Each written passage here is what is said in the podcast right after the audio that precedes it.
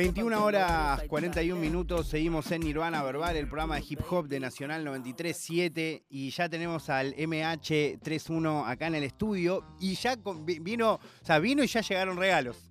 Eso ya es mágico, eh, porque antes de presentarlo tengo que decir, me llegó una cajita, me imagino de quién, eh, de la gente de embajada de esta magnífica fiesta que se hace mañana que organiza el Dano, que organiza, bueno, eh, que organiza Lautaro, que organiza la gente de BCF, que les mandamos un saludo, que están haciendo eh, un fechón. Ahí, o sea, para cualquier persona que te guste la música, cualquier música, eh, vas a poder escuchar a Dano pasar música, que es un mega genio. Además de Dano, Neopistea pasando música. Además de Neo, Lara 91K pasando música. Y además Olivia MTK. O sea, toda esa gente. La jefa. La verdadera jefa todos pasando música.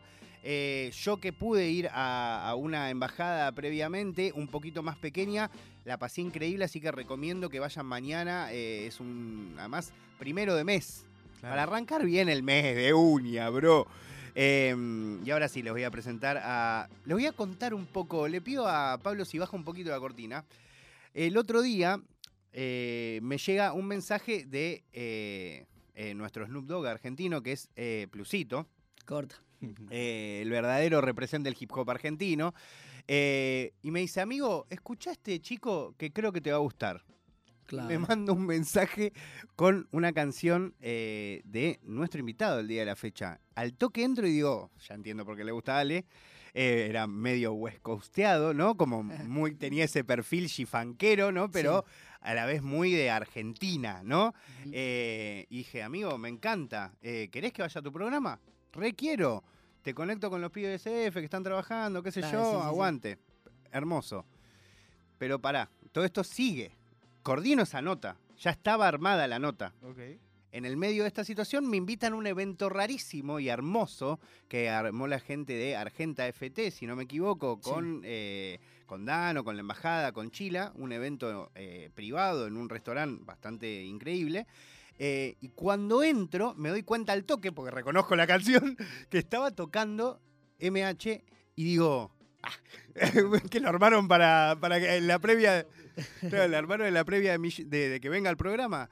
Y lo vi en vivo y la verdad es que eh, no conocía, eh, eh, no te conocía como artista, hermano. O sea, solo te había escuchado en esa canción y quedé bastante sorprendido, así que me da muchas ganas de, poder presentarte hoy, de que vengas y poder charlar un rato. Te doy la bienvenida. ¿Cómo estás? Buenísimo, muchísimas gracias acá, Facu, y a toda la gente acá de Radio Nacional por invitarme. La verdad, muy agradecido. Es la primera vez acá en una FM, Real G for Life. Aguante. Eh, sí, 100%. Y la verdad, muy contento. Me alegra muchísimo que también hayas presenciado el show. Y la rompiste. Antes de, tener esta entrevista, porque nosotros este show no, no, lo estamos presentando, no es la primera vez que lo presentamos en banda. Es como, fue muy especial, porque es como el comienzo de algo que se viene ahora, porque dentro de poco tenemos un par de fechitas también que vienen, tiene mucho que ver con la banda y con esto que escuchaste también, con un poco de G-Funk. Eh, un poquito de Afro Trap, lo que se viene. Así que nada, muchísimas gracias acá por recibirme.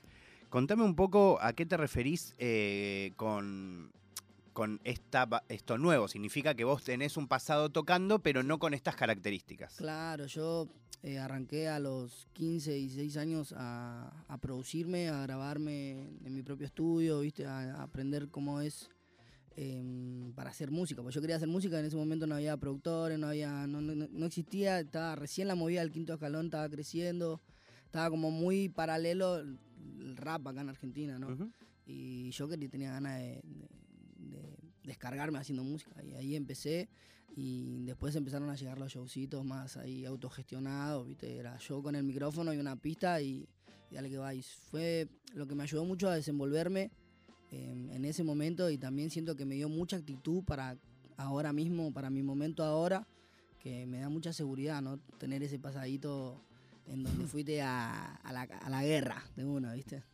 Quiero entender un poco, porque ahí tu, gente conocida me estuvo pasando letras eh, y cosas que me llamaron bastante la atención. Tommy, por ejemplo, me mando un shout out a Tommy, un capo. Eh, me estuvo hablando eso, del hecho de tu estudio, de la importancia de tu estudio. Yo no sabía que vos producías o que habías, te habías relacionado con ese mundo.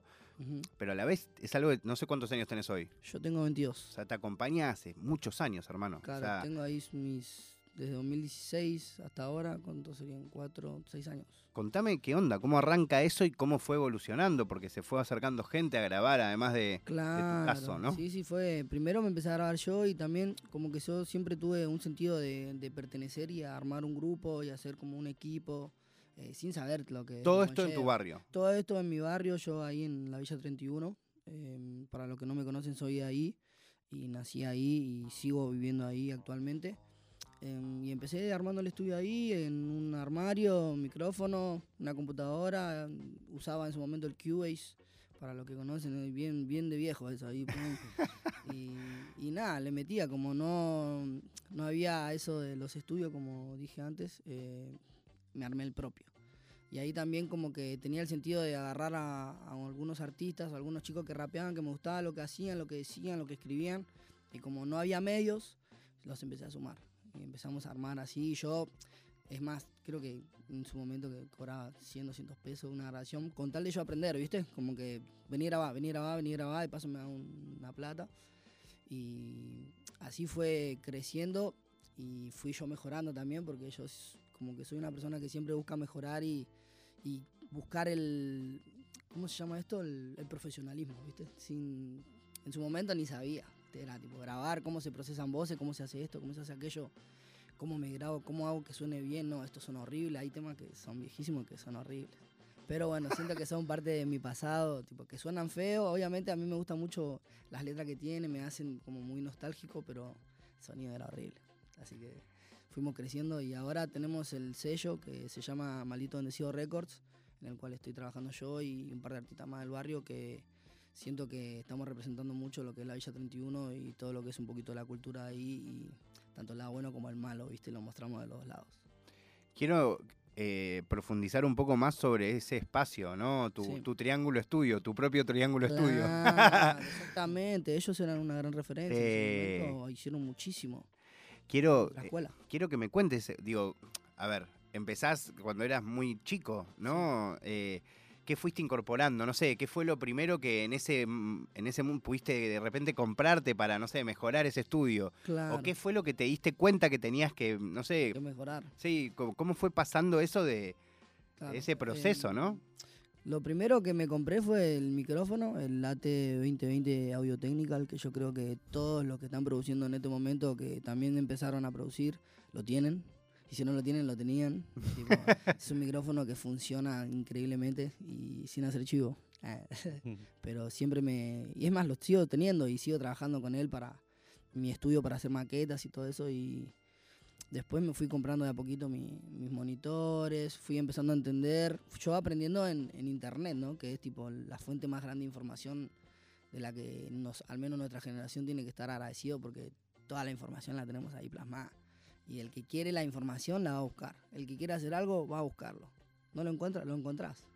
De alguna forma u otra lo encontrás. Y yo lo encontré y me fui haciendo y como yo soy muy inquieto siempre traté de aprender, no, cómo hizo este sonido, cómo hizo aquello, esto, no, como buscando, buscando, buscando, y eso fue lo que me ayudó ahora como que eh, tener el sonido que tengo. Y, en ese momento qué referencias de productores, por ejemplo, buscabas? ¿O te interesaban? ¿Y eran, por ejemplo, eran de rap, o eran más de, cumbia, o eran más de, no sé, de, de dembow, qué sé yo? O sea, ¿qué, te gustaba? En ese momento yo escuchaba full rap, estaba sonando muchísimo el rap estaba el Triángulo Estudio, creo que fue algo que fue escuela acá en Argentina a nivel nacional increíble, que yo lo venía siguiendo y venía entendiendo y yo dije, yo también quiero mi propio estudio acá en mi barrio, ¿no? Como que eso es algo que, yo siento que ellos plantaron, no solo en mí creo yo, sino muchísimos más artistas y de las cuales hay que estar agradecido. Uh, buenísimo la, agüita.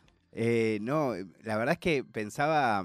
Eh, mientras el me toma un poquito de agua, que, lo que debe haber representado, a veces me olvido eso, ¿no? El núcleo, eh, Manu, porque también el núcleo tenía hasta esa, esa cosa de grabarse dentro de, que vos veas que él estaba ahí adentro, ¿entendés? Como eh, no sé si se entiende lo que estoy diciendo, él podía no aparecer en sus videos, eh, cuando estaba produciendo, más que nada estoy hablando obviamente en sus videos en que cantaba, lógicamente sí, o podría no, pero en general sí.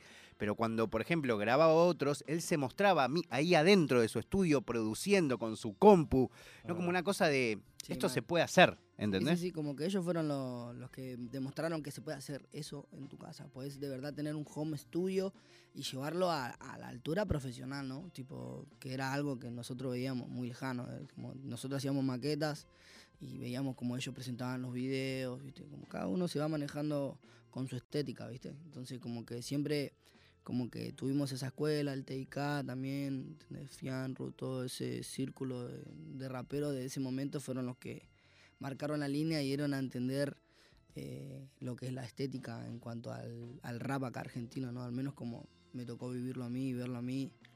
Ponerle a TK yo lo banco bastante y siento que es buenísimo y marcó en su increíble. Marcó una línea de lo que es el rap profesional. El profesional, exactamente, Tal cual. es algo que yo aprecio muchísimo porque eso hace que se eleve mucho más el nivel acá en Argentina y, y ahora el nivel argentino está a niveles internacionales y eso es algo re loco. Algo que, quiero investigar, amigo, es en eh, tu, tu Spotify mental. Sí. A mí me sorprendiste el otro día porque, bueno, le voy a contar a Manu, no solo rapeó y estuvo muy zarpado, sino que eh, peló una voz increíble, de hecho hizo una versión del cantante, amigo, o sea, fue un momento muy... No sé, yo adelante la tenía Mavi Díaz, eh, directora de acá de, de FM Folklore, de la radio folclórica de la radio, madre de Dano, una ícono cultural de nuestro país eh, emocionada, y yo también, sin comprender lo que estaba haciendo acá el compañero. Y quiero indagar un poco en eso, también si tiene que ver con tu familia, con tu barrio. Eh, o sea, yo que, que, también eh, tengo amigos de, distintos barrios, así como el 31, pero otros, sé que también la influencia de, de, la salsa, de lugares como Panamá, Dominicana, como son cosas que por ahí están mucho más em, arraigadas que quizás en, la parte más eh, ciudad, más, más, de concreto. No, termina de llegar quizás ahí. y por eso me reinteresa entender eso, cómo, cómo llegaste a esa música, porque evidentemente, y además me puse a escuchar los tracks que estás sacando y uno es medio rapa, otro es medio dembow, otro es medio no sé qué, como que realmente tenés una paleta amplia. Quiero saber cómo aparece eso. Y yo siempre como que escuché mucho lo que se escucha en el barrio.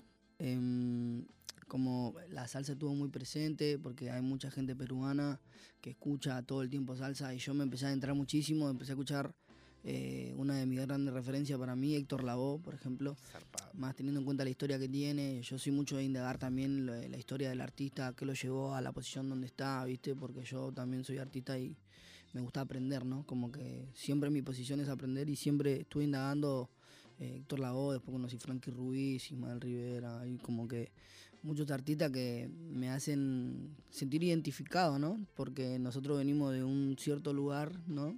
Del cual ellos hacían música para ese sector.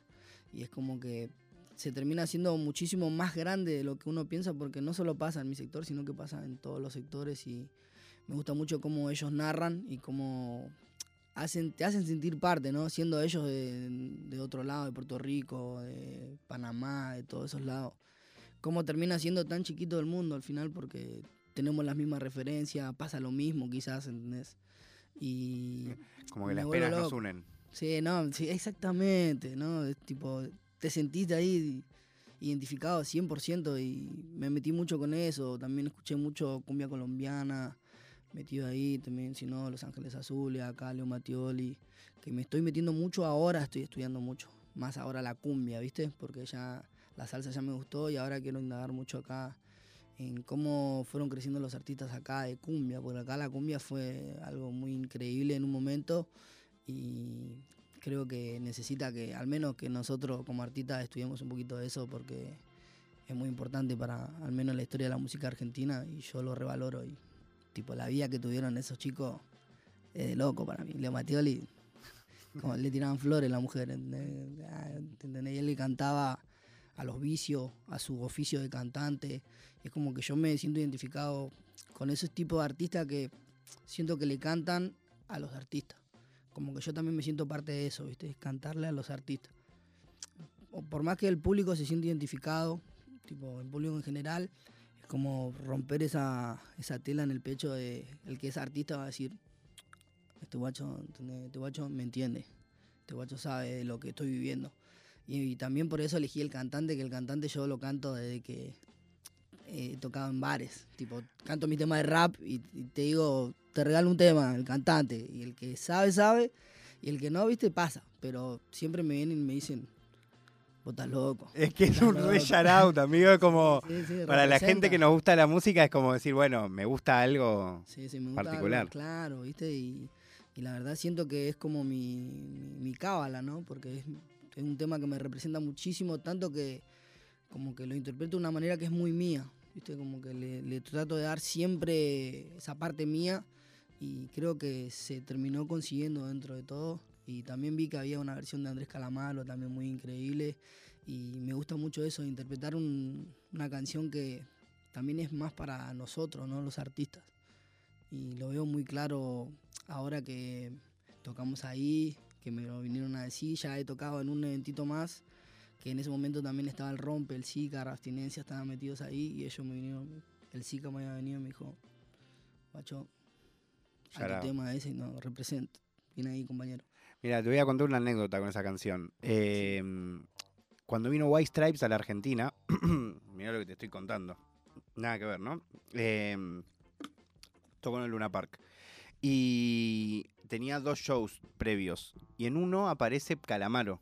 Sí. ¿Por qué aparece Calamaro en la previa del show de White Stripes? Hasta el día de hoy me lo pregunto.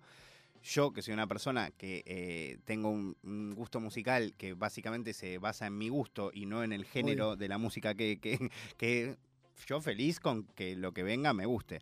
Pero bueno, para el público de White, de Stripes era raro.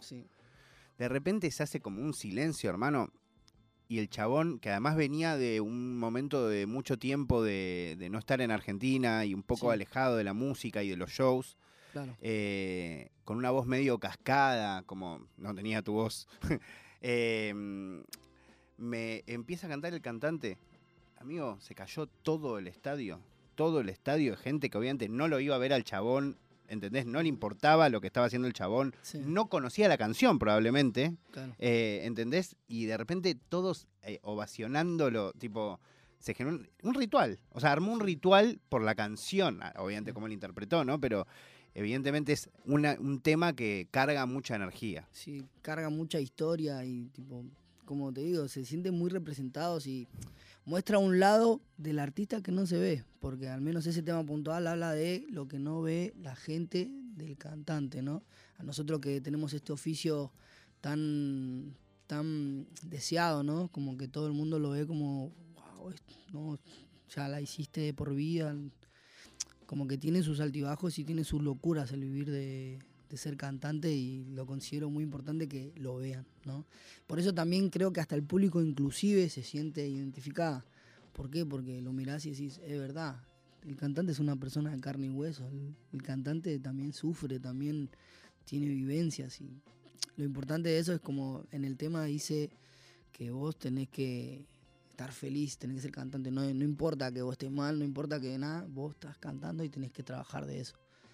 Si te lo muestra crudamente y el público lo absorbe eso, porque es una partecita del artista también, ¿no? Es como que te estoy mostrando un lado íntimo que no te, no te terminan de mostrar todo el mundo. Todo el mundo como artista, al menos no todo el mundo, pero la mayoría como que lo que intenta mostrar es que están bien, que, que están ganados o que aquellos que son hmm. felices, que son increíblemente felices y que la felicidad y la felicidad y la felicidad, pero hay algo detrás, ¿no? Y con ese tema es como que se lo pones en la cara absolutamente todo tu público o el público que esté ahí presente y, si lo interpretas sentido, creo que llega al corazón de uno. Es el backstage emocional. Exacto, lo pones a pensar a todo, eh, es una persona.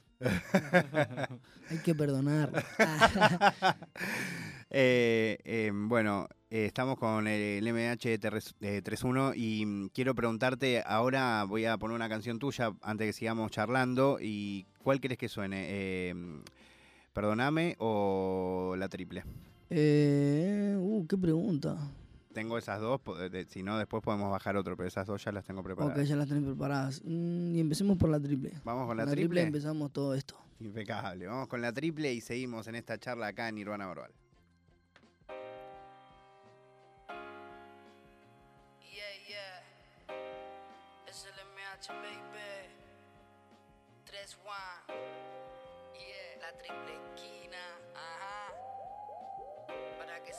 Los barrios hay talento.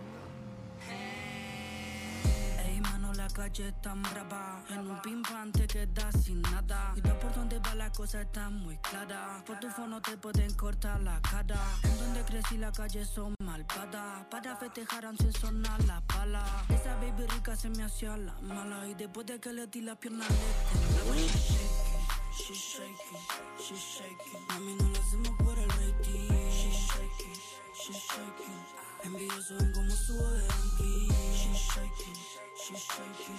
No nos quieren, pero estamos en la racing. She's shaking, she's shaking. Un pibe del barrio se compra un Ferrari. Ey, manito, si te piden que te pare. No importa que ellos sean uno pares. Vos plantate pa' que vean lo que vale. Que en la mala casa saltamos los reales, lo que tengo. Más un estilo fresco con la actitud que muestro. Me lo llevo puesto. Un saludo para Retiro, para el Mauri y para Palermo. Estamos todos equiseados, loco, estamos enfermos. Se la damos con el Juan, con el Luca, con el Salva y con el Pesco. Con la Chiti, con el Pupi, te peinamos el fresco. Con la triple hacemos que los loros vuelen recto. Y al que se retó de papi lo dejamos quieto. She's shaking, she's shaking. Mami, no lo hacemos por el rating. She's shaking, she's shaking. Envidioso ven como subo de ranking. She's shaking, she's shaking. No nos quieren, pero estamos en la racing. She's shaking, she's shaking. Un pibe del barrio se compra un Ferrari. Y ahora que estoy subiendo, todos quieren ser mi compa. Guachas atrevidas me etiquetan sin ropa. Estoy preparado por si pintan la bronca. Soy de la camada de lo que la hacen corta. Siempre estamos lindos aunque estemos en seco. Pongo conjuntito y ya la guacha quieren sexo. Ya saben dónde voy, ya saben lo que ofrezco. En tu barrio privado pa' no saben lo que es esto. A mí cuando llega el invierno, acá no se siente el frío. Vine para ser eterno, listo pa' meterme en lío. Mami cuando llega el invierno, acá no se siente el frío. Vine para ser eterno, listo pa' meterme en lío. Hermanito, hermanito, cuídate en la calle. Hermanito, hermanito, hermanito, hermanito, este picho no te regales. Hermanito, hermanito, hermanito, hermanito, cuídate en la calle. Hermanito, hermanito, hermanito, hermanito, ese picho no te regales.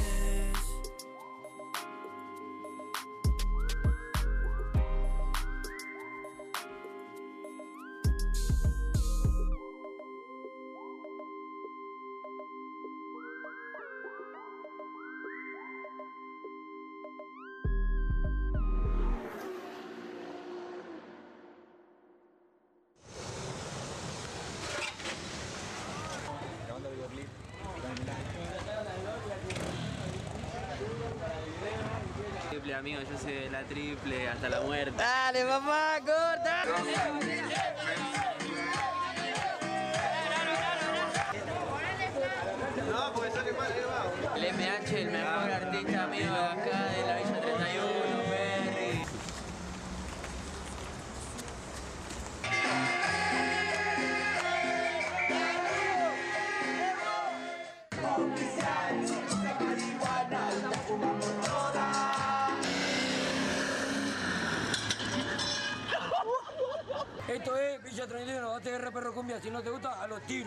De una, bro.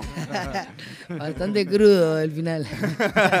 Había que dejarlo todo. Muy claro. Para que se escuche bien. Sí, la triple es el tema que me mandó Ale. Y contame un poco, porque ahí me estabas hablando del video que es impresionante, pero que bueno, eh, fue todo armado. Bueno, como todo lo que me estás contando. De hecho, creo que te sacás un poco de. de pará, ah, estaba sonando eso. Eh, que mm, siento como que quizás le sacás un poco de importancia a, a todo lo que has venido trabajando, pero nada, Claro. has producido muchos artistas, muchos artistas. Claro, claro. Eh, y los hiciste vos así, aprendiendo Sí. eh, de manera autodidacta. ¿Y este video cómo surgió también? Igual. Y este video también, en ese momento. ¿Cómo filmar ganas- video?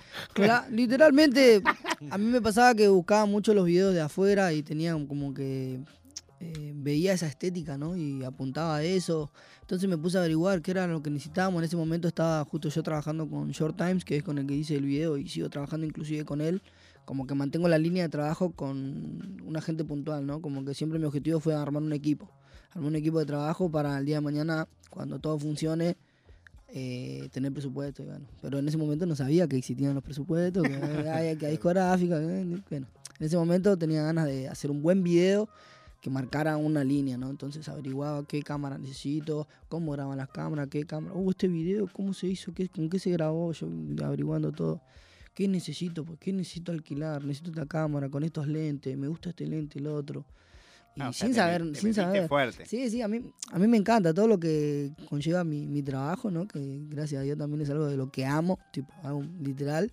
Eh, me gusta saber todo lo que pueda. Todo lo que pueda, hasta donde llegue mi mente, ¿viste? Tampoco que ya empiezan a hablar cosas técnicas, ahí ya mi cerebro hace para, para, para, para machín.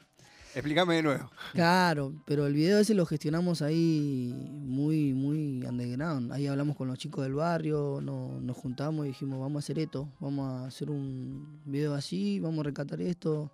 Eh, una bandera de uno de los equipos del barrio que juega siempre y que siempre suele ganar bastante seguido los torneos que hay ahí en la villa, eh, que es la Triple Esquina, que le mando un yaragua ahí a toda mi gente positiva ahí de la Triple Esquina. Em, y empezamos a armarlo así todo muy, muy como jugando, que se terminó dando. Estábamos buscando un auto en ese momento que yo dije, no sé si lo voy a conseguir, ¿viste? Las redes, ¿viste? A veces ayudan, a veces tipo, queda todo ahí. En ese momento yo tampoco estaba pegado, tenía un par de números, tenía un par de contactos, pero ¿cuánto está? Yo decía, ¿viste? Me ofrecían autos. No, este auto está 200 mil pesos. ¿Qué? No, no puedo creer. Y me apareció un Salvador que se llama Lepa, que es un colega esto de la música que me dijo, amigo, tengo esto para ofrecerte. Y yo lo vi, era un Mercedes increíble y dije, de una. de una, eh, hasta yo me yo pensé que se iba a caer. ¿Por qué? Porque eran semejantes Mercedes y traerlo al barrio eh, es algo de actitud, ¿viste? Vos tenés que la actitud. Yo, como soy una persona que nunca obliga a nadie a nada, ¿viste? Como que siempre que fluya. Si lo quieren hacer, si quieren estar conmigo, se van a mover, todo bien, y si no, no pasa nada, nunca, viste, si pongo presión ni nada. Y se dio, trajo el auto y cuando lo trajo lo vimos el auto y dijimos, somos nosotros. Somos nosotros, increíble. yo no lo voy a creer, estaba viendo el auto y dije, nada, esto va a salir increíble. Habíamos rescatado un galpón en el barrio eh, que era increíble. Todo fue como una. Todo fue, claro, cabida tras cabida y fue muy importante la conexión ahí en el barrio y toda la gente que yo también conozco y saben que yo soy una persona que siempre está ahí para ayudar, amable, todo, como que todos los principios que me enseñó mi mamá, ¿no? Que ser una buena persona, siempre estar presente para, para los vecinos, todo. Y en ese momento se me dio esa y todo el mundo me decía, sí, sí, sí, sí, sí, toma, toma, lo que necesites, estamos acá a disposición. Y eso es algo que yo valoro muchísimo, claro, la red que uno va tejiendo eh, con las actitudes que uno va teniendo, ¿no? Actitud por actitud. Y de ahí salió ese video. Ese video siento que me abrió muchísimas puertas. Se renota ese clima igual en el video, ese clima de, fiesta, de fiesta pero real. Sí, sí, sí, es que estábamos ahí. Yo, es más, también agarré y dije, no, me voy a comprar un par de escayos, compré un par de Fernet. Mi vieja me preparó comida también, me dijo, yo te voy a ayudar con eso, yo necesito comida. Iba a comprar yo, me dijo, no, te ayudo yo. Y hacemos un par de milanesas, hicimos un, un tupper, ah, un tupper gigante. Me, me segundió mi madre, que yo la amo muchísimo. Y, ella estuvo siempre positiva con eso y, ahí gestionamos todo y dije, tomen alcohol para ustedes, chicos, a mí siempre me gustó dar que disfruten. Yo soy una persona muy medio, medio anfitriona, creo que sería, ¿no? ¿Qué, qué necesitas? ¿Quieres tomar algo? Toma un vaso. Pum, yo si me iba así, siempre estoy para la gente, ¿viste? Y se notó mucho en el video también que estaban todos disfrutando, ya llegó un punto ya estaban todos en pedo, festejando, cantando temas de, lo que querían, ¿viste? Y yo estaba contento de que todo había salido perfecto, no había pasado ningún problema. Eh, también aprendí a, sobrellevar los rodajes y eso, ¿viste? Que eso te da un poquito de cancha también, porque yo no solo era el, el que estaba grabando el video, no es que tipo, era yo grababa el video y después me tocaban acá, eh, flaco, está pasando esto, o esta cámara, o hay que hacer la otra toma, o qué te parece esto, o hay que mirar esto, esta toma está bien. Yo estaba tipo, sí, sí, sí, ya en un momento me, explotaba la cabeza. En ese momento lo supe llevar bien, después ya con otros videos ya preferí Soltaste un, un poquito. Y claro, pues si no ya se iba a complicar, pero yo siempre soy un mentido en todo. Todos los chicos que laburan conmigo saben que yo soy un G de mierda, ¿no? Yo los videos, es más, si le preguntás ahí a los chicos, yo soy de ir a editar el video y me siento yo y lo monto. Me siento y le digo, ah, disculpame, ¿puedo cambiar esto? Sí, sí, me dicen, hacerlo. Yo sin plaga, es más, tipo, tengo uno de mis compañeros, el Peco, que siempre voy a la casa y ahí termino de montar yo los videos. Eh, ahí estuvo No Tenemos Miedo también, que estaba ahí. Perdóname, que es el video que editó él y grabó él. Y estuvimos ahí, yo estuve sentado en la compa y todo. No, esta toma me gusta, esto, esto acá, esto refleja esto, ¿viste? Yo sin saber nada, pero, ¿viste? No, me encanta esto, este plano. Yo, y él me dejaba ahí y yo editaba y él dormía, ¿viste? Nos fumábamos nuestro cigarro de marihuana y estábamos ahí, pum, estudiando ahí, yo estaba como loco. Yo si a mí me da la computadora, yo trabajo.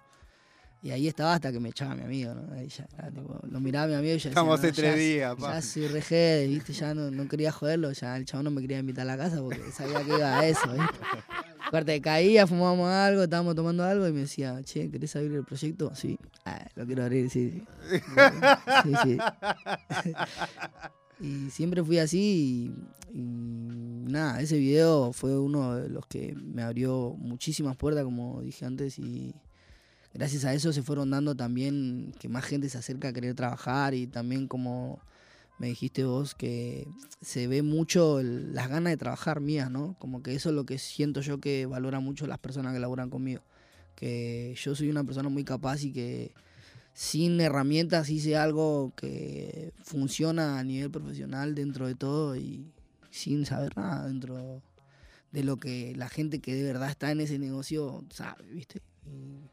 Manu, quiero que preguntes, pero sí te quiero contar y a la vez te lo cuento a vos también, pero es raro que voy a hablar de vos, pero em, a mí me llamó la atención el otro día, no solo el show que dio, que la verdad me dejó un poco sin palabras, eh, también me llamó la atención que Dano se me acercó y me dijo, este pibe la rompe en serio, y era Dano el que me estaba diciendo, y hablar de que ya era raro que Dano me esté hablando, ¿no? Eso, sacando esa situación, ¿no?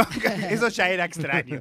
Eh, pero bueno, aguante Dano, un crack. Em, pero algo que me llamó mucho la atención, que es cuando los chicos Fede y la gente Tommy me hablan de él, me lo, como me lo van a presentar, ¿viste? Como me llevan a conocerlo, a que le dé un abrazo, y, y él sabía, yo ya sabía, ya sabía quién era, sabía que iba a la entrevista y acababa de bajar de tocar, estaba en medio de un evento rodeado de gente rarísima y él sabía con quién estaba hablando, eh, que iba a venir un programa el viernes. Eh, me agradece, no sé, te lo digo vos, digo, me llamó la atención la cantidad de registro que tenía de lo que iba a pasar. En general, solemos, yo que he hecho bastantes eh, entrevistas, como no está tan inmersa en su propio trabajo, literalmente, la gente. Eh, y eso me llamó la atención. No, sí, bueno, justamente con la línea de eso te quería, te quería preguntar porque es como que todo lo que contás surge de, tus ganas de aprender, ¿no? De tus ganas de investigar y demás. Si identificás algún momento en el que empezaron esas ganas de aprender o algún momento en el que dijiste, ah, bueno, todo esto está acá, solamente lo tengo que buscar. Claro. ¿Hay algún momento? Em, yo creo que fue cuando empecé a hacer música, cuando me empecé a, cuando me compré mi micrófono, empecé a ver que había información en YouTube y me, me enloquecí con eso. Yo la verdad no, no, sé si hay un momento justo, pero ya había empezado con eso. Había empezado, inclusive antes, a tocar la guitarra. Cuando fue mi primer contacto con la música fue con la guitarra, porque yo no tengo familiares músicos. Creo solo tengo mi bisabuelo que toca la guitarra. Em, pero yo no tengo familiares músicos, no tengo como una, una línea directa de, de, música, arte, vivir de eso, ¿no? Y me empecé a cebar con, con, tocar la guitarra ahí a los 10, 11 años y ahí busqué en YouTube. Había rescatado una guitarrita y YouTube, cómo tocar la guitarra. Y yo estaba ahí sentado, salía del, del colegio y y estaba ahí todo el tiempo como que... Y ahí empecé a, yo me di cuenta de que me podría, me podría autoenseñar, o al menos tipo con, con, YouTube y podía aprender y ahí dije, no, ya está. Ya como que ahí creo que fue el clic que dije, todo lo puedo aprender, todo, todo lo que de verdad tenga ganas de aprender lo voy a aprender. Y me puse con eso y como que hasta el día de hoy también siento que mucha información se me metió en el cerebro. A veces también me pasa que, que hago, ¿viste? Pero también están mis amigos que me ayudan y me ponen al día, ¿viste? Como, pero yo siempre estoy como siempre en esto. Me levanto, pienso en esto. Me duermo pensando en esto. duermo, sueño en esto. Es, muy, probable. Sí, sí, no, bueno, ya que diste la chance de que tenés ganas eh, de, cantar un poquito en vivo, que para mí sería emocionante y obviamente lo agradezco. Pero sí quiero preguntarte, como yendo un poco más al lado malo, no necesariamente malo, pero dentro de toda esta cadena de aprendizaje que te lleva hasta acá. Sí. ¿Recordás algún momento de frustración de encontrarte así con una pared, con algo que, o con algo no podías aprender, o con algo que te das cuenta que no podías, no sé, conseguir, o un momento así fuerte que también me imagino te va a haber marcado para seguir adelante, ¿no? Sí, yo creo que fue mm, porque yo me había pasado del Cubase al FL. Mira. Con una, como una cuestión de facilidad a la hora de, tipo la, de visualizar los proyectos, ¿viste? De, grabar y todo eso. Empecé también a ver tipo tutoriales en YouTube de cómo trabajar en el FL, me resultó más cómodo. Pero a lo que no llegué en ese momento que fue a los 18, 19, que ya ella sabía grabarme las voces perfecto, al, menos a mí me gustaba cómo, cómo estaba todo, ¿viste? Ahora ya es otro sistema. Pero ahí fue cuando dije, quiero empezar a producir, producir beats, ¿viste? Porque yo lo que hacía era me encargaba de grabar, agarraba tipo pistas que yo encontraba en internet y como yo no sabía hacer pistas, las recortaba todas. Las recortaba todas y elegía las partes que a mí me gustaban para ciertas partes, ya sea para una bajada, una subida, esto, aquello, un interludio, un intro, como que eso hacía, pero nunca pasé al siguiente paso, que era producir de verdad tu propia pista. Eh, había buscado en YouTube eso, pero como que no, mi cerebro ya no se adaptaba, ¿viste? No, como que eso ya no me, lo rechazaba. Dije, ya está, no me voy a ocupar de eso porque siento que me va a explotar la cabeza, dije yo. Y ahí es cuando salí a buscar productores. Y ahí fue cuando empecé, ahí dije, ya está, tengo este problema, esta es la solución. Necesito trabajar con productores que se encarguen de eso y yo me encargo de, cubrir lo mío y de trabajarlo con el productor. Y ahí fue que se me dieron oportunidades. Uno de los primeros productores que se me acercó fue 280 Bits, que es el que hizo el beat de la triple. Mirá. un charocito ahí. Alto beat. No, la rompió en su momento. Él es un fanático del trap, viste, se full metido ahí. Y yo le dije, yo quiero hacer algo de este estilo puntual, el G-Funk, pero que no, que no vaya tanto por ese lado, algo más fresco. Y salió eso.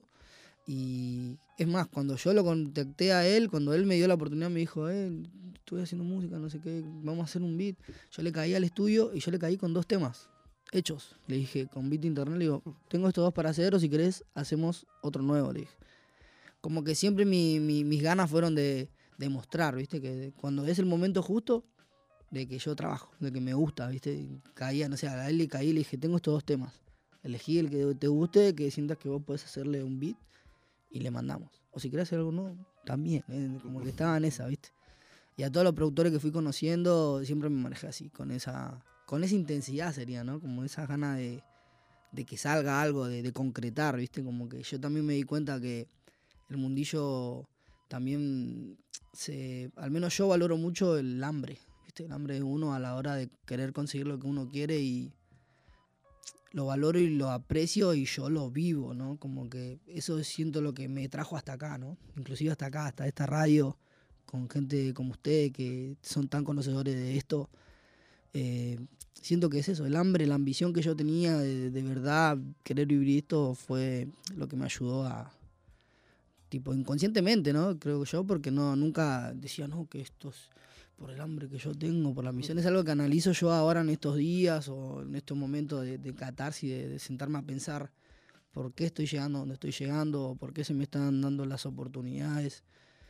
Y siempre se vio eso, creo yo, ¿no? Es algo que siento que es como un don mío, ¿no? Cada uno tiene su don y creo que inclusive catalogarlo como don es algo muy, muy para arriba porque todo el mundo tiene eso ahí en el cerebro. Pasa que falta programarlo, ¿no? Porque uno siempre dice, no, pero no, es, así nomás, no, dejarlo así. O, no, no me quiero ni meter. Hay, hay artistas que directamente no, no producen y está perfecto, ¿viste? Como que le tocó otra jugada, ¿viste? Pero a mí me gustó siempre, a mí me tocó de esa manera y desarrollarme así y fue lo que me ayudó a, a llegar a donde estoy ahora, así fríamente. Bueno, ¿querés cantar un poquito? Eh, bueno. Dale, me parece que le pido a Pablo, sacamos un poquito la cortina eh, para que se... ¿Te doy más agua? Sí, por favor, una agüita ahí. Una agüita elegante. Sponsor de agua. Ah.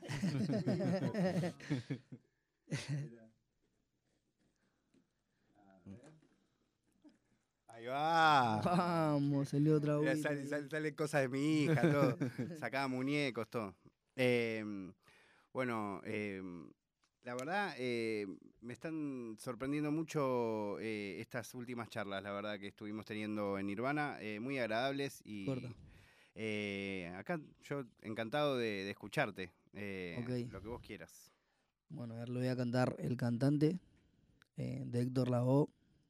También se podría decir de Andrés Calamaro. y yo soy el cantante. Y hoy he venido a cantar lo mejor del repertorio. A ustedes voy a brindar y canto a la vida de risas y penas, de momentos malos y de cosas buenas. Vinieron a divertirse y pagaron en la puerta. No hay tiempo para tristezas. Dale cantante comienza. El. Y hasta ahí, eso es lo que siempre canto en los shows. Seba, amigo, me vuelvo loco. Muchas gracias. Eh, gracias, gracias, de verdad, pues también estamos acá todos mirándolo con todas las luces prendidas, no, no es lo mismo, ¿no? Eh, hermoso, tenés una voz eh, re linda. Quiero hacerte una última pregunta eh, antes de escuchar una canción más y, y dejarte que, que sigas con tu noche, que es eh, para los rapa, ¿viste? Y lo sabrás, eh, vos que empezaste escuchando más rap, ¿viste Sí. que está esa cosa, para algunos, no para todos por suerte, de en un momento de, bueno, incluso hay una canción eh, de Dillon, ponele en el, Sí. en el estudio más rapa, ¿no? Pero Sí. em, pensaba, hay un momento en donde quizás da cosa como cambiar de estilo o de, ¿vos tuviste ese momento o siempre literal hiciste lo que se te cantó en ese plano? ¿O tuviste un momento, no, full rap, no puedo Sí. hacer otra cosa? ¿O tuviste ese momento también? Eh, sí, sí, también tuve ese momento y le mando un shout ahí a mi compañero el Dillon, que es mi amigo, lo quiero muchísimo. Nos conocemos hace Hoy, eh, muchísimo. muy, es fechitas. muy distinta la, la canción que está en el, el- en- en el sello tuyo. Sí, sí, sí, ¿viste lo que es eso? Muy rapa. muy, muy, muy delincuente. Sí, sí, sí, me encantó. Maldito Dillon. Sí, no. Eh, le mando Que un lo que, que lo guá. Claro, en ese momento estábamos, estábamos desquiciados y no sabíamos lo que estábamos haciendo. Pero nada, el momento siempre empecé haciendo rap a full y hubo ese momento por un segundo, ¿viste? De decir, no, no, en ese momento se estaba empezando a hacer trap, pero muy, muy poco. Eh, creo que estaba el Duque haciendo lo que estaba haciendo, que había sacado no trap me parece. Sí. Y en ese momento era el cambiar para el otro bando, era, no, no daba. Pero ¿qué pasa? Yo tenía más ganas de aprender que, que eso y sentía que el rap me limitaba. Y yo decía, no, hay que evolucionar, ¿no? hay que evolucionar uno como artista, lo que sea. Y también tenía mucho interés en cómo sonaba el trap, cómo sonaban todos los, los demás géneros em, en cuanto a la producción, ¿viste? Claro. la- ponele yo, me, me, me Total, especializaba mucho claro. en, la, en la producción, de tipo en el, el proceso de las voces, eh, me fijaba mucho en eso, ¿viste? Y el rap era bastante sencillo dentro de todo en ese momento, era tipo, no sé, una línea de voz, eh, una de apoyo, dos de apoyo y un gapeo que era, ah, yeah, ah, ajá", y después era tirar todo el choclo de barra ahí y, el estribillo y lo que sea. Pero el trap ya venía con otro sonido, venía con otro proceso, efectos adentro de la voz, el autotune. El autotune era algo impresionante en ese momento que estaba re mal visto, horriblemente visto. Y, yo dije, no, ¿por qué lo tienen que ver mal? Y ahí me empecé a meter en eso y empecé a grabar yo mis primeros temas así, medio de trap. Muchísimos temas no salieron porque yo, me pasaba mucho que yo los planificaba como idea de video, como idea de esto. Yo, como siempre, sin saber nada, decía, no, tiene que salir un video así. Se terminó pasando el tiempo y yo pasaba de, tener ese tema a tener 10 temas más. Y uno pasa que cuando uno va haciendo temas, va evolucionando y va creciendo y mejorando. Inevitablemente eso. Si vos haces un tema y suena más o menos, hacete 10 temas más y el tema 11, escuchalo y fíjate si, mejoraste o no. Ahí como que se ve. Y muchos temas quedaron en la nada, tengo, tengo muchísimos temas ahí. Claro, pues también producías tanto que. Sí, sí, producía muchísimo y yo estaba ahí experimentando, más encima estaba con, con mi compañero el 280 bits, el Soto, y todo el tiempo me, yo le decía, amigo, pasame beats, pasame beats. Pasame beats de trap, viste, de, lo- de lo que sea que El menos manija. No, yo estaba reservado. Y me gustaba mucho cómo empezaban a sonar tipo la- las voces que yo estaba haciendo. Y lo sentía como muy muy muy rápido eh, mi aprendizaje, ¿no? Y ya en un momento ya me sentía muy cómodo con eso. Pero ponerle con la triple no, no, no tiene nada que ver eso.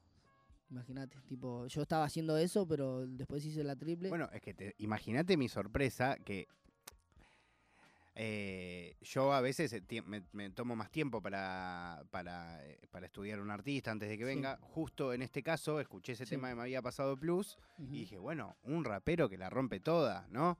claro. Y de repente lo, entro y lo escucho cantar el cantante y digo, che, este amigo la clavó en el ángulo, boludo, como, ¿qué onda? Eh, no, es, es bastante, nada, especial. Claro, es como un em, plus ahí. Eh, Es un Ale Plus. Literal.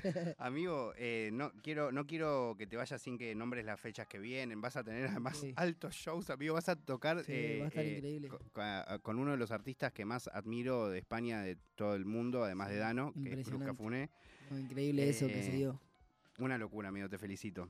Eh, Eh, pero antes quiero preguntarte algo de sí. nada que ver, que me da curiosidad ver de tu rol de productor más que nada. Sí. que es eh, cómo, cómo empezaste a ver y cómo ves hoy la situación del RKT, que un poco se convirtió en una de las principales producciones que hay Sí. de todos lados, ¿no? Sí, sí, sí. Como Hay todos se acomodaron. haciendo RKT. Como todos se acomodaron al RKT. Como decía que pasó el trap, ahora es el RKT o el ¿Cómo lo ves reggaetón. Y yo lo veo, la verdad, increíble. ¿Por qué? Porque el RKT abrió muchísimas puertas, pero muchísimas, para la gente que son más de los barrios, ¿no? Porque si bien el, el trap venía por ese lado también, pero venía como que representando otro, otra zona. Y vino el RKT a decir, nosotros somos lo del barrio y bancamos esto. Y se impuso de una manera también, eh, gracias al elegante, a todos los chicos que están tipo marcando tendencia, al menos eh, el elegante puntual, creo yo, que fue el que rompió la, la- barrera de, de todo sonido, ¿no? El RKT antes no, no, no se escuchaba y de la nada él dijo, esto es RKT. Y Obviamente todo detrás está de T. Bilardo haciendo su, su magia, su locura atrás, que yo siento que no es para menos y tiene muchísimo mérito ahí el trabajo de- de desarrollo de artista también y cómo la apuntaron y la clavaron al ángulo porque se quedaron con el boliche, se quedaron con la noche, se quedaron con la tendencia y como repito también abrió muchísimas puertas. Claro. Muchos artistas salidos del barrio están eh, haciendo recate y les va bien. Y de verdad le pueden dar de comer a su familia o pueden ir a dar un show en un boliche o cierran tres, cuatro boliches y, y viven. Y le dan, le dan ese mérito y yo siento que, se- que ahora se está abriendo muchísimo la escena nacional y se viene una linda época de, artistas muy con mucho talento, con mucha hambre. Ya que se abrió esa puerta, eh, en ese mundo ¿no? del que se abrió la puerta hay mucha gente que tiene mucha hambre, mucha disciplina, mucha ambición. Y que se le dé una oportunidad a esa, a una persona correcta, siento que va a dar mucho de qué hablar y va a hacer que eh, indiscutiblemente la escena argentina siga creciendo cada vez más, pero de una manera impresionante. ¿Y no sentís eh, que ahora, de la misma manera que pasó con el trap, de la misma manera Sí. que pasó con muchas cosas, ahora se va a venir también el momento en donde el RKT, de- o sea, deje de ser exclusivamente de esos Sí. barrios o representar esas Sí, sí, zonas, sí. A que un poco vamos A a, ver estrellas de pop sí, eh, sí, haciendo eso, va a ser Es que, loco eh, también, es ¿no? que lo, lo interesante de eso es que empieza con un origen, ¿no? Con un lugar y, y es tan bueno o trascendió tanto que ahora eh, respetan tanto el sonido que lo adaptan. Increíble. que lo adaptan a, a- a otros sectores, no, no un sector en especial, sino a otro sonido, como decís el pop, o como puede ser eh, mezclarlo con cumbia, full, full cumbia, que ahora están haciendo como un RKT Total. más cumbiero, que me parece absolutamente buenísimo eso, que tipo bien, era eso, era por ahí, ¿viste? era por ahí. como que ahora lo mezclan con el tipo, siempre estuvo con el maleanteo, ¿viste? Claro. El RKT es, mal- es nuestro maleanteo, por decir acá, ¿no? Como allá lo tienen en PR o como lo tienen en República Dominicana, como que eso empezó haciendo acá el argentino argentino del RKT, le dicen. Y está bueno poder decir es argentino o empezó con, con estos orígenes acá. Quizás tenga más orígenes antes, pero bueno, eso ya yo no lo sé y tendré que seguir estudiando. Qué capo. Eh, bueno, hermano, ¿querés comentarme un poco lo que se viene antes que escuchemos una canción más y, y nos despidamos? Pero eh, al menos lo que me pasaron tus, tus magníficos productores, eh, que vas a tener una fecha en Uniclub, que vas a tocar con Cruz, vas a estar en el Primavera Sound, eh, o sea, se te vienen una- unas movidas importantes. Sí, sí, se vienen unas movidas bastante lindas. eh, vamos a estar tocando el 16 de octubre en Group junto a Cruz Cafune, yo también un artista que admiro mucho y que también veo que son bastante autogestivos y se manejan de una manera muy como a mí me gusta, ¿no? Que es tipo controlando la mayor parte del arte que se pueda, ¿viste? Y nada, nos tocó ahí ser teloneros de- del show y vamos a darlo todo. Vamos a demostrar de que, de qué estamos hechos, ¿no? Después tenemos el 23 de octubre que vamos a tener un show en Uniclub en banda por primera vez. Aparte de esto que, que O sea, fue un poco de lo bastante que vi ayer. Exactamente. ayer. Pero armado como tiene que ser, con, con más temas, todo y con un sistema mucho más desarrollado, ¿no? Esto, ten en cuenta que así como te avisaron a vos, a mí me avisaron una semana antes. así que, tipo, estábamos ensayando ahí a full. Y después tenemos el Primavera Sound, que vamos a estar tocando el 12 de noviembre, el mismo día que Travis Scott. Así que va a estar bastante increíble, al menos para mí, este desarrollo así tan... eh, que se esté dando tanto las cosas en este momento, ¿no? Es muy loco, pero por otro lado, como que siempre tuve una visión segura de que algo iba a pasar, ¿no? Como que eh, vamos a llegar, vamos a llegar, como mi, mi cabeza está como...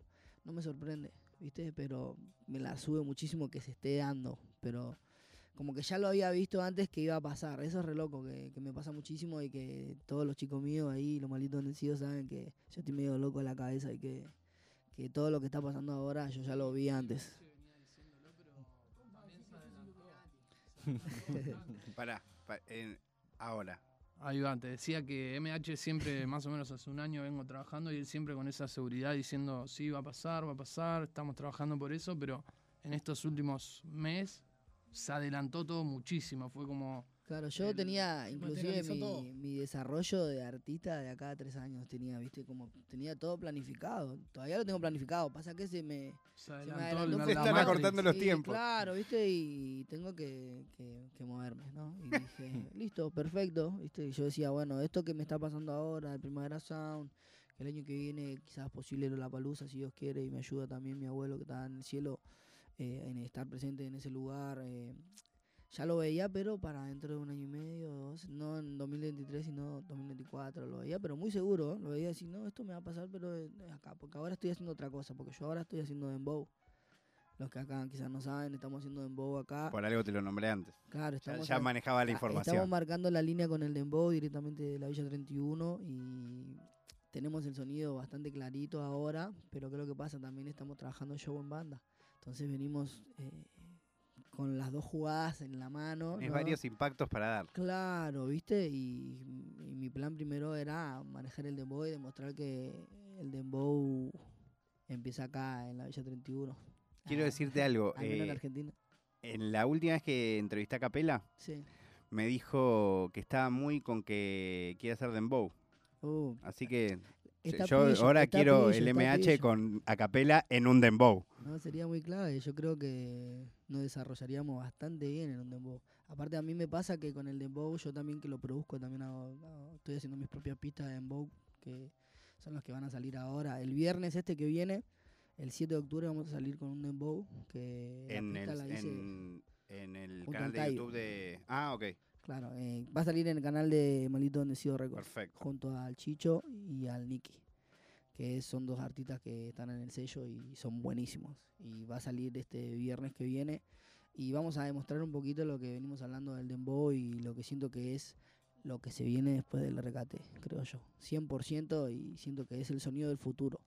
Por eso, como le, le digo a ellos, eh, yo estaba completamente seguro que iba a pasar. ¿Qué pasa? Ahora están todos hablando del Dembow. Se viene el Dembow.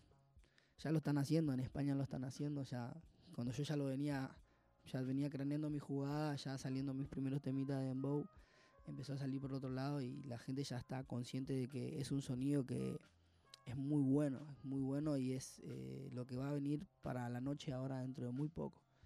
Más si los artistas ahora eh, se ponen para eso. Ahora está mucho el reggaetón ahora. Está Losito mi compañero, que lo quiero mucho. Hoy va a tocar en la calor y lo vamos a estar viendo. Así que está ahí, eh, que él va a ser el dueño del reggaetón de Argentina junto a otros artistas más. Pero están imponiendo eso, el reggaetón, y nosotros por nuestro lado humildemente queremos imponer el dembow. ¿viste? Porque hay cada uno es referente de, su sonido, ¿no? En cuanto a lo callejero, en cuanto a esto del maniateo. Y nosotros no, además hay una historia de todo, de, de, dónde viene el dembow también y qué representa, un lugar en los barrios fuertes, es, un género muy interesante, la verdad. Sí, sí, es algo que, que se va a empezar a desarrollar de a poquito acá y nosotros estamos muy tranquilos de que nosotros damos lo mejor en cada tema, en cada video y que hable la música, por decir así, ¿no?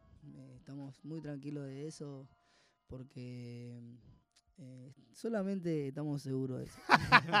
es esa la, la, para del dembow. Bueno, vamos a escuchar, perdóname para cerrar, pero lo que quiero eh, solamente agregar es que hace un rato cuando arrancamos esta charla dijiste, bueno, es mi primera vez en una radio FM y en, no sé, en unos, en dos meses vas a poder decir, hoy es mi primera vez tocando con Travis Scott. Sí, sí, eso es impresionante. Increíble. estamos quemando etapas a lo loco. Pero vos se te ve bastante ready, amigo. Y si alguna vez eh, no estás tan ready, también está bien. No, no, yo creo que es clave, es parte del proceso y yo como siempre digo, yo estoy acá para aprender, en todos lados. Yo siento que nunca voy a dejar de aprender y eso es lo que también me ayuda a saber manejar todas estas cosas, ¿no? Yo estoy para aprender. No importa el lugar en el que esté, la posición en la que me ponga la gente o los productores, yo siempre estoy para aprender, no, no importa el lugar. Y eso me ayuda. Bueno, MH31, hoy eh, te recontra agradezco, disfruté muchísimo la charla, hermano. Gracias a ustedes por invitarnos, de verdad. Y ¿La, yo también me sentí muy cómodo. Aguante. Sí, al ser la primera vez también, viste, un, tener que saber manejarte, pero me ayudaron muchísimo ustedes también y me siento súper cómodo, así que increíble. No se te notó nervioso en lo más mínimo. No, corta. Le metiste. Necesito muchísimo eso. Aguante. Eh, Manu, eh, mandamos una canción y seguimos, ¿te Por parece? Por favor, acá estamos. Escuchamos al MH y continuamos en un segundito con Nirvana Verbal. Junta Baby Boom.